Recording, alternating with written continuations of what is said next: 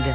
6h-9h, Lénaïque Monnier. Allez, avant de retrouver Ella Medjahed pour euh, le journal, on part en balade, on parle gastronomie. Bonjour Vanessa Za, bonjour Olivier Pouls. Bonjour, à tous. On part à Milan, Vanessa? Ouais. Vous la reconnaissez cette voix? Bah, Vous voix de parlez soprano. dessus, alors non pour l'instant. Oh, merci. C'est pas une voix de soprano. La calasse Bah, la Calas, La on fête Calas. son centenaire euh, cette année. Et euh, bah, vous en doutez, Milan lui déroule le tapis rouge. Eh oui. Surtout à la Scala, hein, au Teatro alla Scala, ce lieu mythique pour les amateurs d'opéra, mais qui a entretenu avec la Calas ben, une longue et belle histoire d'amour, mais qui a vraiment commencé par hasard. En fait, on est en 1950 et elle va remplacer au pied levé ben, l'immense Renata Tebaldi. Et la révélation, énorme succès. Euh, on lui demande même l'année suivante de faire l'ouverture de la saison euh, et des inaugurations. Elle va en faire 6 entre 1950 et 61. Elle va chanter 23 titres d'opéra, va assurer 28 spectacles. Et c'est vrai qu'elle fait partie des murs, elle fait partie Oui. intégrante de la Scala. Et même sur scène, encore aujourd'hui, avec une place bien spécifique, on écoute le porte-parole de la Scala, Paolo Bezzana. Le punto Callas, le point Callas, parce que euh, c'est l'endroit où elle se plaçait pour chanter ses airs les plus célèbres, euh, parce qu'elle savait que là, euh, l'acoustique était, meilleure. Et depuis elle, ce sont beaucoup les chanteurs et les chanteuses qui choisissent ce, point pour leur moment le plus important sur scène. Alors c'est doublement mythique, hein, évidemment, bah oui. on comprend bien avec euh, euh, Paolo. Et qu'est-ce qu'il y a comme événement pour euh, célébrer la Calas Alors, il y a une très belle exposition donc à la Scala justement, euh, Fantasmagoria Calas. C'est des artistes de renom Mhm. qui ont réinterprété en fait le, le mythe euh, Calas parce que euh, elle a une forte influence hein, dans la musique, euh, mais pas que. Il y a eu le cinéma, il y a eu la mode. Alors justement, de manière très contemporaine, euh, ils ont créé des œuvres comme Giorgio Armani avec une robe qui vous verrez est époustouflante. Elle vous irait très bien les naïgs. Et puis en parallèle de voilà de cette note contemporaine, et ben on va découvrir énormément de choses avec quatre de ses costumes, dont celui de Médée, et puis aussi des petits secrets parce que figurez-vous qu'elle On ne se petits séparait jamais d'un petit tableau, alors qui n'avait aucune valeur hein, artistique, mais sentimentale. C'était son petit porte-bonheur. Pavarotti en avait aussi hein, des, Des petits secrets ouais, Des petits secrets, voilà, et lui qui glissait dans ses poches. Ah d'accord, alors euh, si on veut des- découvrir Milan à cette occasion, qu'est-ce qu'on va voir? Alors, Bon. la cathédrale, évidemment, le Duomo. Mais je vous le dis, parce que de temps en temps, on se dit, je vais pas prendre les 10 000 marches pour monter sur les toits. Il existe un ascenseur.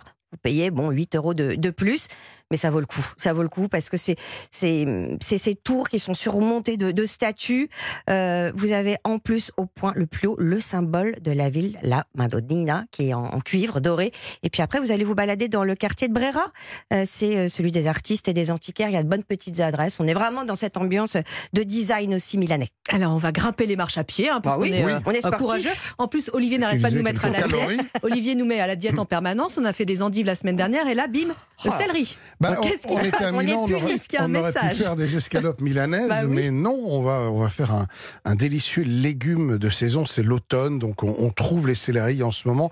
Alors, vous savez, il y a deux grands céleris qu'on connaît, il y a le céleri branche Mhm. et le céleri boule. Moi, je le connaissais pas, le boule. Voilà, C'est- alors le, le branche, en fait, C'est on pas a... céleri rave Alors, c'est le céleri Mmh, rave, évidemment. d'accord. Le céleri Mmh. branche, on a, on a privilégié là, les, les feuilles et, Mhm. et, et l'extérieur, finalement, ce qui pousse dehors. Et le céleri boule, on a privilégié ce qui pousse en dessous du sol. Oui, C'est donc ce qu'on appelle un légume racine. Je vous en ai apporté un beau, il est, de belle Ah, taille celui-là. hein. Regardez un peu la, la taille de l'engin. Donc ça, c'est, on mange pas d'ailleurs euh, l'extérieur, on mange pas les feuilles. Vous achetez la, la boule. Et puis il y a tellement de choses qu'on peut faire avec ça. Je vais y revenir dans un instant. Il faut savoir que c'est un, un produit qui est d'origine méditerranéenne, même si aujourd'hui on le trouve majoritairement euh, cultivé dans le nord du pays. Pendant très longtemps, on l'a utilisé comme condiment. Mais depuis le 19e siècle, ça y est, il est présent sur les tables sous différentes formes. C'est un légume qui est très peu Ne le calorique. faites pas tomber. hein. non, non, non, c'est vrai que c'est lourd.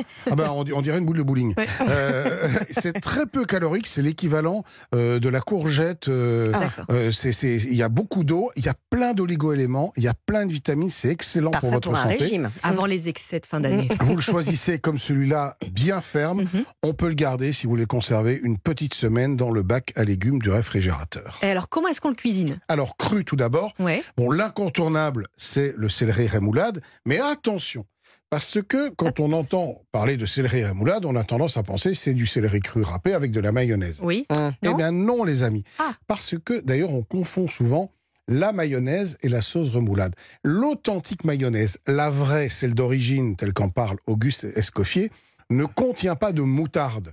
Quand on rajoute Ah. de la moutarde dans la préparation de la mayonnaise, donc les œufs, bien évidemment, et euh, l'huile pour faire l'émulsion, eh bien, quand on rajoute de la moutarde, ça devient de la sauce remoulade. D'accord. Ah, fait que de la dans remoulade, en fait. laquelle, Ouais. voilà, évidemment, dans laquelle, en fait, normalement, on rajoute aussi des capres, des cornichons, du persil, de l'estragon et du cerfeuil. Je et donc goûte. voilà, je vous Je ai apporté un vrai céleri rémoulade. C'est le cœur du céleri, donc on l'épluche grossièrement au couteau. On prend une râpe ou une mandoline, tac, tac, tac. On fait des gros filaments et puis on fait cette sauce remoulade. Donc là, je vous ai ajouté des moi.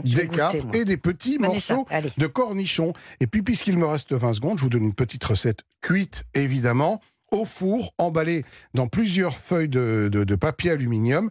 Vous mettez le four à 180 degrés. C'est un peu long à cuire, à peu près 50 minutes.